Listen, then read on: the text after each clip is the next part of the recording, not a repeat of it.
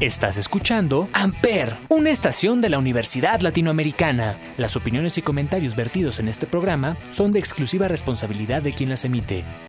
Amper Radio presenta.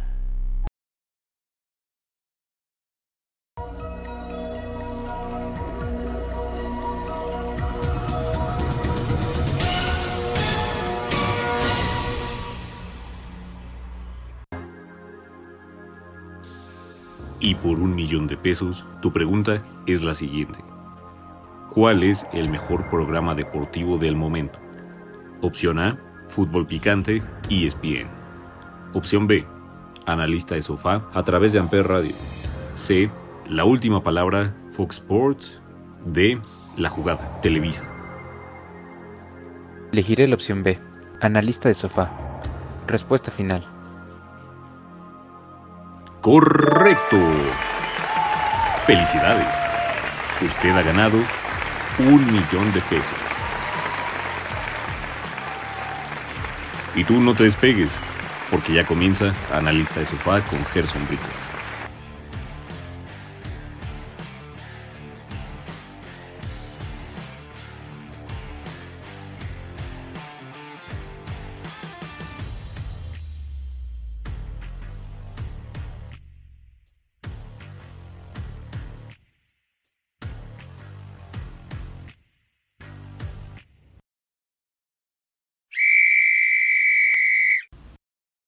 Vamos a hacer esto rápido porque hay mucha información. Comenzaron ya los octavos de final de la Champions League. Todos la están catalogando como la temporada del cambio generacional. En lo personal, opino que es muy precipitado, pero a ver, Gerson, gran maestro. ¿Por qué cambio generacional? Mucha gente habla de eso por el nivel futbolístico mostrado por cuatro jugadores específicamente: Messi, Mbappé, Cristiano Ronaldo y Haaland. Que de una vez te digo que si quieres que le llamemos Holland a Haaland y que le digamos Bayern München al Bayern Múnich, no va a pasar. Este es mi programa y hablamos como a mí me salga de los... ¡Ah, caray! No es cierto, es broma, perdón, me alteré. Pasando a los partidos, empezamos con el 4 a 1 demoledor de un París sobre el Barça. Lo hablábamos la semana pasada. No estaba Neymar, no estaba Di María, pero tenían Mbappé quien marcó un hat-trick demostrando que está listo para ser referente en este o en cualquier otro club. El partido comenzaba con un equipo francés siendo muy superior. No sé qué tiene este Barça que me hace pensar que no están cómodos con el balón. Posesiones cortas y un juego muy vertical. Algo que ni Messi ni los aficionados están acostumbrados a jugar así. Pudimos notarlo en la pelea de Griezmann y Piqué, el central reclamando a todo el equipo por no poder tener control sobre el balón. Luego a eso, súmale un equipo rival con velocistas y grandes armadores de juego, te terminó matando. Veremos qué tal la vuelta, pero esto pinta muy complicado. Aunque hay que decir que ya estuvieron así unos años atrás y el equipo de Barcelona logró un hecho histórico. La gran diferencia es que ahora Neymar está del otro lado y Messi aún no encuentra un socio claro. Muchos medios europeos apuntan a que este pudo ser el último partido de Champions en el Camp Nou vistiendo la camiseta del Barça para el argentino. La realidad es que no hay nada claro. El principal postor es el París, pero justamente después de esto no sé cuántas ganas tenga Messi de viajar para allá. Si no, tendrá que buscar otro club competitivo para seguir peleando por la Champions League, que creo yo eso es lo que debe de hacer. Después tuvimos un partido de Liverpool ganando 2 a 0 frente al Leipzig, donde se vio a un club inglés muy cómodo, cosa que necesitaban después de todo lo que ha pasado alrededor de su entrenador Klopp, con el fallecimiento de su madre, no tener tiempo para ir al funeral, o siquiera lamentar la muerte por todas las competencias que está teniendo. Se entiende por la mentalidad de este hombre, una mentalidad ganadora, pero un respiro así te da chance de trabajar mucho mejor y con menos presión. El día de ayer tuvimos dos partidos. El primero y el más interesante para mí fue el Borussia Dortmund frente al Sevilla. Vimos al Papu ya vistiendo la camiseta blanca y a un Haaland inspirado. Dos goles y una asistencia para él, convirtiéndolo en el tercer máximo anotador noruego en Champions League, empatando al segundo y a un gol del primero, Sol quien ahora está siendo técnico del Manchester United. El partido terminó 3 a 2 favor del Borussia y ahora en Alemania tendrán que recibir a un Sevilla que saldrá por todo en la vuelta. Ya no hay nada que perder. El último de esta semana fue un Porto Juve, partido difícil para Cristiano Ronaldo quien no pudo hacer mucho. El portugués no dejó de intentar, pero el Porto estaba muy bien parado atrás y en dos jugadas. La primera al minuto 1 del primer tiempo y la segunda al minuto 1 del segundo tiempo liquidaron el partido. Destaco el gran juego del Tecatito, quien ya es un referente del club portugués tuvo una jugada donde él solito se acomodó para hacer una chilena que quedé impresionado. Si este Tecatito llega así de preparado al Mundial con Chucky y Raúl Jiménez, no me quiero ilusionar, se ve prometedor. Un gol de la Juve en los últimos minutos dejó todo abierto para la vuelta. El partido terminó 2 a 1 y no hay nada que dar por hecho. Ahora se viaja a Turín y recordemos que esta es la competencia favorita de Cristiano Ronaldo. Ya ha remontado un 3 a 0 en contra, entonces esto no pinta nada complicado. Veremos de qué será capaz el club italiano y si el Porto está listo para competir al más alto nivel. Por otro lado, esta semana tendremos otros 8 equipos que buscan su pase a cuartos de final. Empezamos este martes con un Atlético Madrid frente al Chelsea, primero de la Liga de España frente al cuarto de la Premier League. El equipo del Cholo estos últimos años se ha acostumbrado a jugar este tipo de partidos y estar en la pelea por el título. El tema con este equipo es que el juego que plantea el Cholo no siempre es el mejor, dejando muchos huecos, muchos espacios, haciendo protagonista al club rival y perdiendo ya en las últimas por no querer atacar. Veremos cómo se plantea este partido, pero yo espero que no se vaya a echar para atrás y propongo un buen partido porque creo yo tiene un equipo competitivo y mucho más competitivo que las últimas veces que llegó a la final. Le sigue un equipo de la Lazio frente al Bayern Múnich el club del sextete irá a Italia para seguir en la lucha del bicampeonato europeo. El día miércoles continúa con un Atalanta recibiendo al Real Madrid de Zidane, club que aún no convence y tendrá que mejorar si desea ser campeón de Europa. Creo que tiene un rival cómodo, entre comillas, y puede dar buenas impresiones. Aún así hay que aclarar que el Atalanta no va a ser nada fácil, pero no es uno de los favoritos al título. Y cerramos con un Borussia Mönchengladbach, estos equipos con sus nombres. Y cerramos con un Borussia Mönchengladbach, frente a Guardiola y su equipo del Manchester City, primeros de la Premier con 10 puntos de diferencia sobre el segundo. Estoy seguro que Guardiola no piensa quedarse ahí. Va a seguir haciendo todo lo posible para ganar y llevar a otro equipo a otro sextete. Veremos hasta dónde le alcanza y qué puede llegar a pelear. Hay que darse un respiro de toda esta información. Te dejo con Truth Is de Steel y ya regresamos.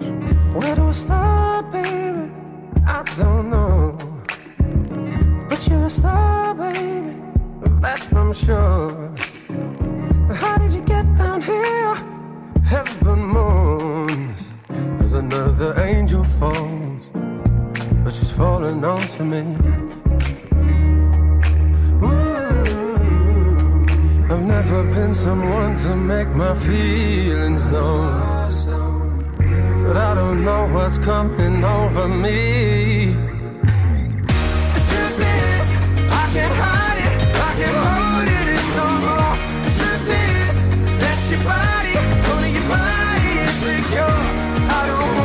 need you, I need you, and I'll never get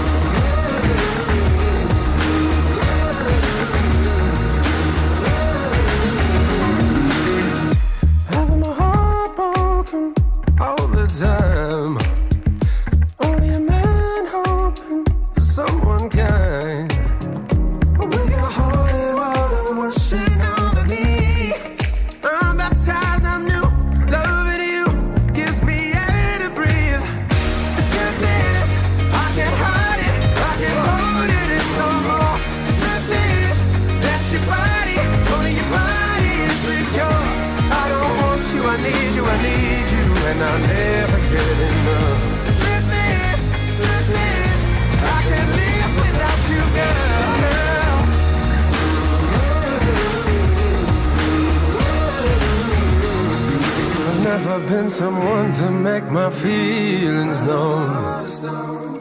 But I don't know what's coming over me. Life, it had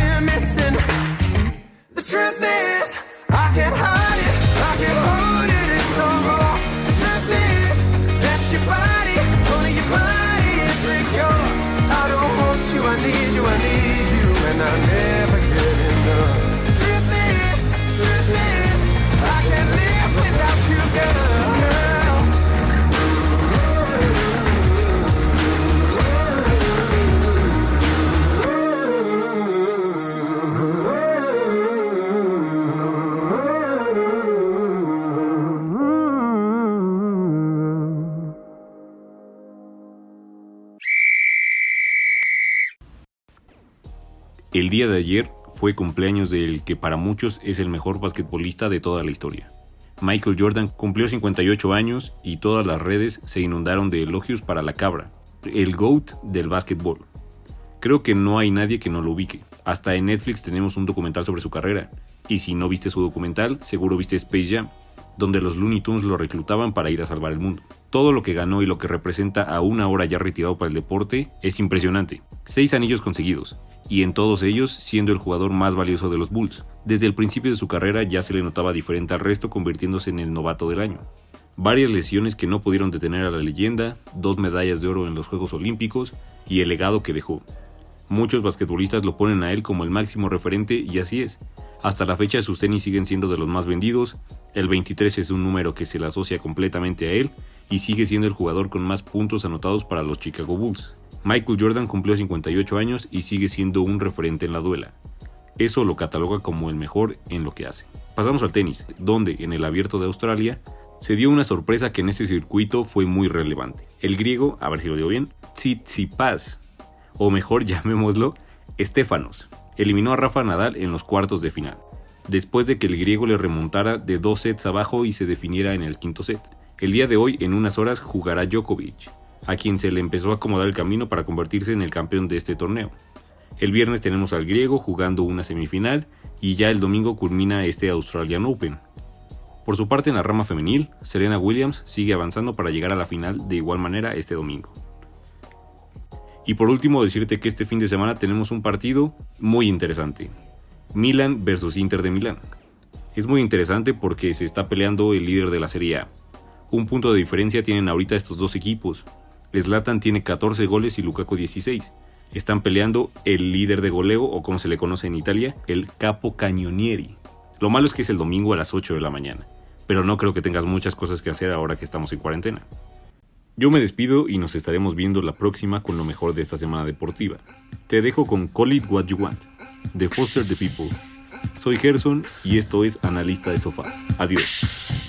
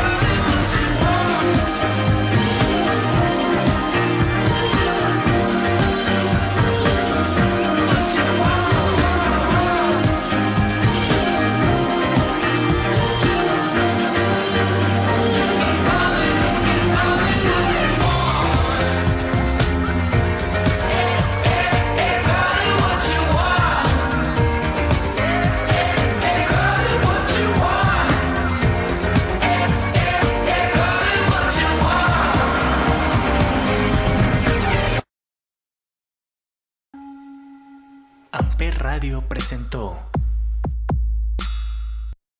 Amper, donde tú haces la radio.